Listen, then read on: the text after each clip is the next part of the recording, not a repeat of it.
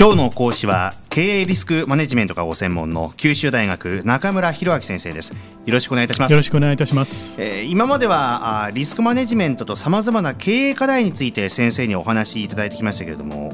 今日はどういったテーマでしょうか、えー、今日はですね子会社とリスクマネジメントの関係について考えてみたいと思います。この子会社っていうのは親会社子会社の子会社のことでしょうそういうことですね、はい、はい、あの世の中にはグループ企業の子会社で働いておられる方も非常に多いと思うんですけれども、はい、まあ、会社法とか金融商品取引法などの法律ではですね子会社かどうかを見極める基準として実質支配基準というのが適用されているんですね。でつまり他の会社がその会社の経営の意思決定を支配しているかどうかというのが基準であってですね、うん、株式を何パーセント持っているかというよりも実質的に経営権を握っているかというのが重要になります、うん、まあ、このことを、えー、支配力基準というんですね。そうしますと子会社であれば、まあ、親会社に支配されているんでリスクマネジメントも受け身になるということでしょうか、えー、ところがそうでもないんですね、はあ、でリスクマネジメントにはまあいろんな側面がありますので少し整理して考えてみましょう、はい、で例えばまあ法的観点からのリスクマネジメントということですけれども、まあ、いろんな禁止事項があるので、えー、子会社の役職員はよく理解しておく必要があります。あ、まあ、つまり親会社の言いなりになってはいけないという場面があるということですね。あその通りです、はい、で例えばですね会社というのは誰に対しても利益供与を行うこと、まあ、つまり、ね、対価がないのに金品の支払いや役務の提供を行うことはだめだということになっています。はい。えー、こっそりと子会社を利用してですね利益供与することももちろんだめなんですね。で親会社が表に立つと目立つので子会社に対して、まあ、代わりにうまくやってくれというようなあ要求をしてくる場合はですね、まあ、子会社は断固として、えー、拒絶する必要があります、うん、まあ、こういうことは法令で禁止されていますので断りにくければ弁護士を介してちゃんと説明してもらうというようなことも必要があるんですね。なるほどこの子会社を隠れ蓑に使うのはだめだということですね。はい、あの法律上の規制を受けることっていうのは他にもあるんでしょうか？え他にもいろいろあります。はい、で労務面ではですね親会社子会社間での出向などについて。まあ、条件や方法によってはですね偽装出向とか偽装派遣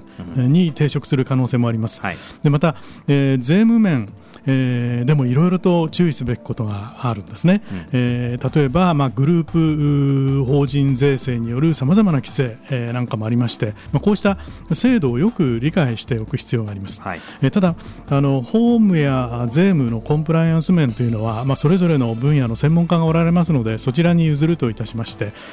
今回はえー、経営管理上の課題というものを考えてみたいと思います。はい、で一方、えー、経営管理も極めて多様な分野を含みますので今日はコーポレートガバナンスについて考えてみましょう。はい、えー、まあ子会社の企業統治をリスクマネジメントの視点から考えるということですね。その通りです。えー、経営管理上最も基礎となるのはまあコーポレートガバナンスの観点なんですね。うん、でつまり会社は誰のために経営がなされるべきかというまあ会社主権のあり方と、えー、会社運営機構とかあ経営監視の仕組みというものはどうあるべきかという会社機構のあり方というのがコーポレートガバナンスの中に含まれるんですけれども、はい、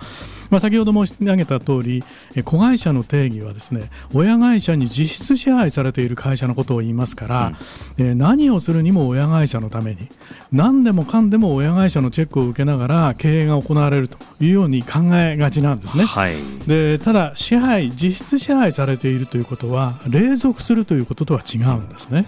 隷属っていうのは言いなりになるという意味ですね。そういうことです。えー、で隷属っていう言葉の意味としては強いものに従属してそれに頼ったりですね言いなりになったりするということなんですけれども、うん、まあ、しかし子会社は隷属の対象ではないということですね。はい、で例えばトヨタ自動車ももともとは、ね、トヨタ自動食器の子会社でしたけれども、うん、時代の変化を先取りしてですね親会社を超える、うん。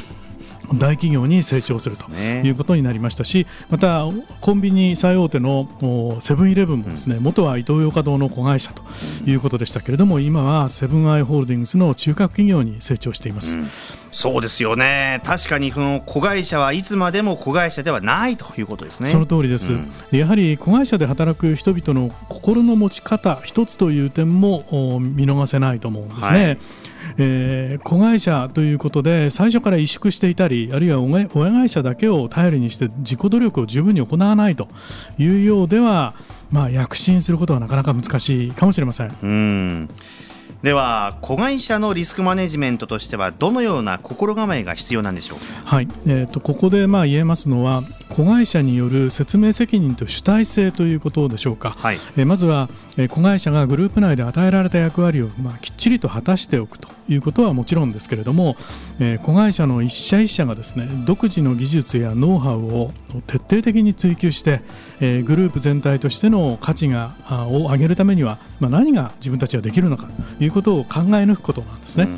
で新しい分野への進出なんかはですね最初はま親会社から理解を得られないということもあるかもしれませんけれども単に親の意見に隷属するということではなくて、えー、子会社としてよく勉強し、まあ、言うべきことは、えー、言うという主体性を持つことです。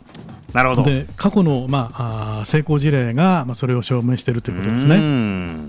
ではここまでのお話まとめていただくとどうでしょうか？そうですね、うん、えー、子会社はあ、まあ、あ親会社の支配を受ける会社ではありますけれども親会社の隠れ蓑になって、えー、コンプライアンス違反を犯したりしてはいけないということを申し上げました、うんはい、でまたそうした面も含めてですね、えー、子会社のあるべき姿はグループ全体の価値を考えて独自の技術やノウハウをとことん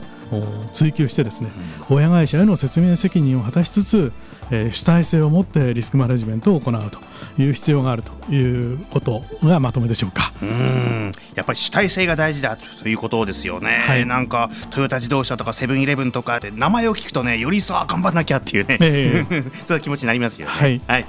えー、今回は九州大学中村弘明先生でした。ありがとうございました。ありがとうございました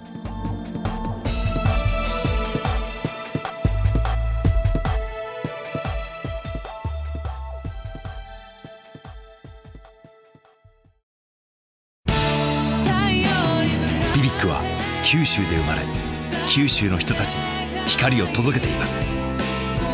九州のお客様が光り輝くように。それが QTnet の変わらない思いです。キラキラつながる QTnet。